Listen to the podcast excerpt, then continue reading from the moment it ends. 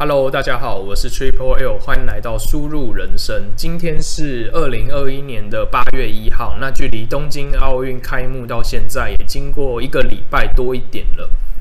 好，那中华队在这次的奥运的表现是非常的好，在历届奥运以来，总奖牌数已经是历史新高了。那因为赛事还在持续进行当中，所以这个记录是很有机会再继续往上堆高的。那大家就继续帮中华队加油，到金牌，然后打打赢这个中国的双塔，所以大家真的是全国都非常的振奋。那我觉得随着科技网络的进步呢，其实除了看球以外，我觉得有带来非常非常多的乐趣。例如，就是呃，会看到很多平常不怎么关心运动的政治人物全部都跑出来了。那他们当然会有一些贴文啊，会有一些图卡制作。那我觉得还蛮好笑的，就是会看到呃，例如说庄智渊变成了羽球教父，或是说林云儒他在四强打这个德国的奥恰的时候呢。呃，打得很好，但是很可惜，还是呃差一点就赢了，所以最后是输掉了比赛，拿到第四名。但是居然会看到有政治人物图卡上面是写说，哎，恭贺凌云儒夺下铜牌。所以我觉得这个这些政治人物其实才是高级酸民吧。我觉得这酸的功力都已经比这个网络上的乡民还要厉害很多了。这样，好。那一般来说，我觉得这个应该都是应该都不是本人发的啦，我猜应该都是小编啦。所以在犯了这么大的 trouble 之后，其实我都还蛮好奇这些小编是会 最后的下场会如何。这样好，那因为赛事还持续进行当中，大家就继续帮中华队加油。这一集要讲的书呢，是叫做《走出迷宫，寻找人生新乳酪》，那也是史宾塞强森所写的，是上一集讲到的“谁搬走我的乳酪”的续集。那当初史宾塞强森他创作《谁搬走我的乳酪》的初衷，其实是要砥砺自己去闯过当时的人生关卡。那他写完这个故事之后呢，也会去跟人家分享。然后有很多人因为他的这个故事，所以生活跟工作都有一些呃起到一些好的变化。然后他的朋友就鼓励他说，其实是可以出书。那后来他就照他的呃意见，他就成功出书了嘛。那也卖得呃非常畅销。好，但是呢，随着呃大家看完这个之前谁搬走我的乳酪这个故事之后呢，就开始会有一些疑问，就是诶，我们知道了这个变化来临的时候呢，其实是可以抱持什么心态去面对，但是我们不知道更具体的原因跟做法是怎么做，就是为什么有的时候可以可以成功的顺应现况，然后有的时候却不行。所以史宾塞强森就觉得说，如果要探索这些问题的答案，其实最好的方法就是去呃延续乳酪故事，就是把这个故事再继续往下讲下去。所以说，呃，谁搬走我的乳酪比较像是说，诶，他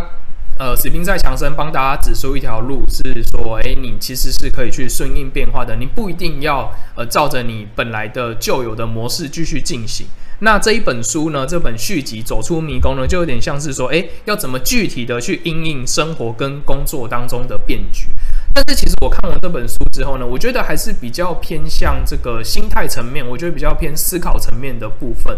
好，然后接下来就来呃看一下这本呃书的内容呢是在说什么。好，那延续上一集讲到的，就是呃，哈哈最后有成功的找到新的乳酪，但是呵呵没有。那呵呵一开始就觉得说啊，哈哈已经把他呃抛下了，所以他一开始其实是有一点不爽的。好，但是不爽过后呢，他又觉得说，诶。哈哈，会不会是在呃探索的过程当中呢，有出了什么意外？所以他又开始担心起他这个朋友，那他就有一点感伤，然后又看到呃房间里面呢，他们之前一起奋斗留下来的工具，例如一些铁呃铁锹啊、铲子啊之类的，然后就人生的跑马灯闪过去嘛，那就有点像日本动漫在回想从前那样，哇，他们从前是怎么打拼的啊，然后感到很热血这样。然后呢，他就决定说，诶，其实他是要跟随哈哈的脚步。那他就呃带着他的这些工具呢，继续去往迷宫其他的地方探索，因为他觉得他之前的做法可能是错误的。然后一直找，一直找，一直找，然后一直找不到呃新的乳酪。然后在快饿死的时候呢，遇到另外一个呃小矮人的出现，他叫做盼盼。那盼盼知道他快饿死了，所以他就拿一颗苹果出来给他吃。但是呢，因为呵呵是个小屁孩，所以他就是觉得说，诶，非卤肉我不吃，就是只要只有卤肉我才要吃。那你这个苹果我没看过，所以我不想吃。好，但是呢，又过了几天之后呢，呵呵真的快受不了了，所以他就吃了一口这个苹果，然后发现哇，这个苹果呢非常的好吃，然后吃吃下去之后呢，也精神饱满。然后盼盼就跟他说，是不是可以跟他一起去探索迷宫的其他地方？因为他发现他的苹果的数量呢也一直在变少。然后呵呵就答应了。但是他们找了好几天之后呢，其实都没有什么很大的收获。然后刚好停在一个地方是，哈哈之前有写下一个标语，叫做“旧信念不能带你找到新乳酪”。那盼盼就提出一个提议，就是说，诶，我们会不会是要换一个新的信念？会不会我们用这种旧的做法，其实？就是没有办法找到乳酪，会一直失败这样。那呵呵他就说：“诶，不行，我一定要用我这个做法。就是如果我找不到，那就是再更用力去找而已，不可能有其他的的做法或是想法。因为他觉得，如果换了一个新的信念之后呢，他呵呵就不再是呵呵了。好，到了晚上之后呢，呵呵就突然做了一个噩梦。那他梦到的梦是，就是他在一个房间里面，然后窗户被很多铁条给封住。”然后他又突然就是有一点呃灵光一闪，发现说哇，这个铁条其实就是有就是像是禁锢他的那些旧有的信念跟想法。我觉得一样是有点像是动漫那种，突然做了一个梦，然后就突然发现说啊，原来是这样，就是就是原来我以前的这个想法都是错误的。好，那所以他一觉醒来之后呢，就知道说，哎，其实是要换一个新的信念，但是因为。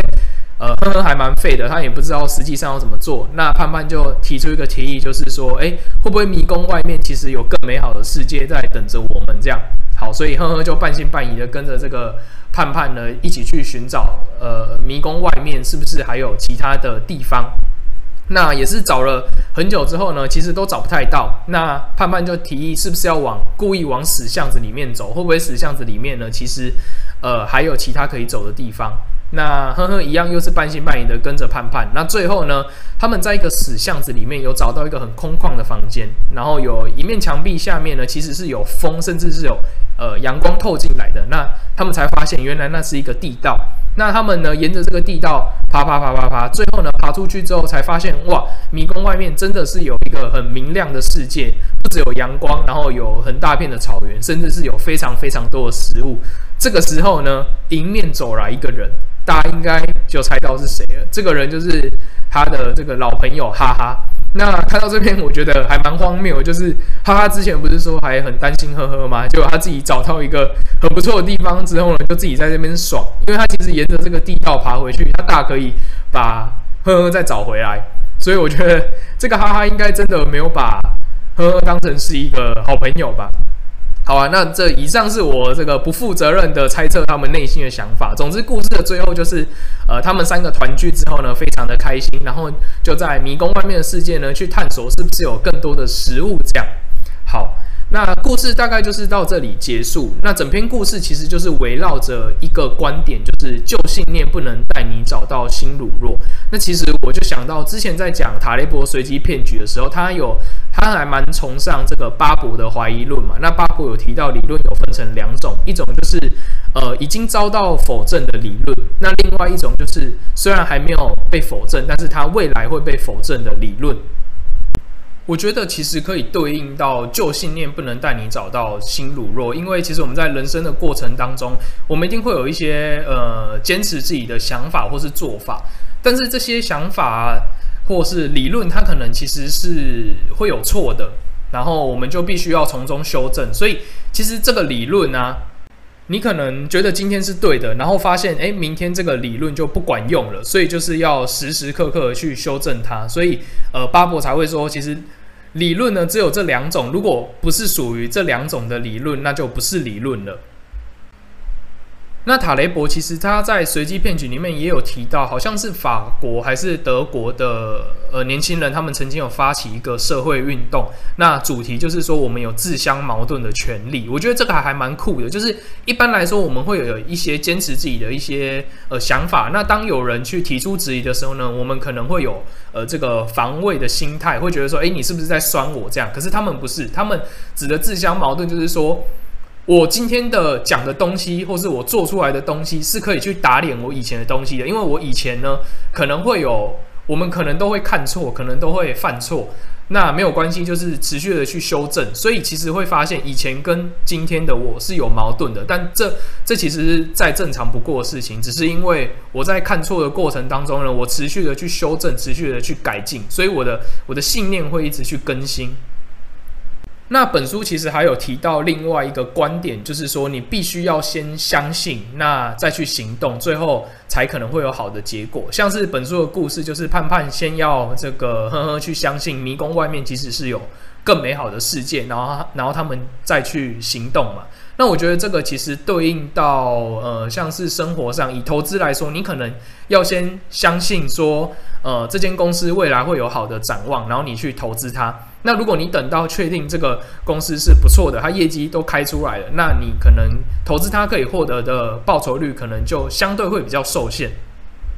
那其实对应到呃，像是感情上面也是，一定是一开始先透过观察一些地方、一些小细节，然后去看这个人是不是不错的，先相先相信他应该会是自己心中想的那样，然后再进一步去跟他交往。应该不太可能是那种说，诶，我先跟你同居一阵子，然后我先观察你每一个地方，然后，然后我确定你 OK 了，然后我才我才跟你呃交往，再跟你当男女朋友，应该不太可能会有这样的情况。所以其实本书有对应到另外一个观点，就是说，其实是要先去相信，那再去行动，最后才可能会有好的结果。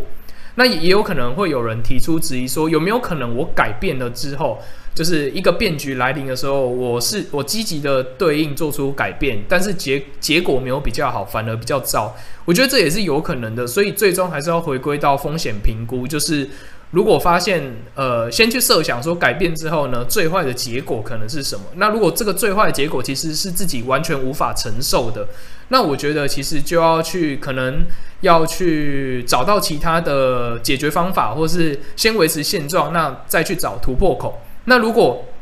另外一个想法是说，另外一个情况是说。呃，其实我最差不过就是现在这样了，那其实就可以积极的去做出改变。那我觉得本书其实都还是比较偏心态层面的东西。那具体的做法是什么？我觉得其实可以多跟人去聊天、去沟通，因为在跟人聊天的过程当中呢，其实是可以获得人家的知识、人家的想法，或是知道人家这个成长的过程是怎样的。所以我觉得累积人脉是一件蛮重要的事情。然后另外一一个呃使用的方法，我觉得就是阅读，因为在阅读的过程当中，其实就是跟这些作者去做心灵的交流，而且我觉得很划算的，就是他们几乎都是把他们一生当中的经历、他们的经验、他们的知识写在书里面。那我觉得花个呃几天、几个礼拜去看完一本书，其实是非常值得、非常划算的。那总结一下这一集的重点，大概就是说，保持开放的心胸，然后可能呃，在人生的过程当中呢，会有很多看错或是犯错的地方，那没关系，就是呃，持续的去修正它，持续的去改进它，然后不不会是呃抱着一个旧有的想法跟观点，然后一直始终的支持着它，因为呃，我们人的人的想法会改变是再正常不过的事情。好，那这一集大概就是聊到这边，十三分钟左右，也是蛮短的。然后，如果喜欢我的频道呢，欢迎留下五星推推。然后，想要听我分享什么书的呢，也可以在留言区留言一起讨论。好，那这一集大概就到这边，下次见啦，拜拜。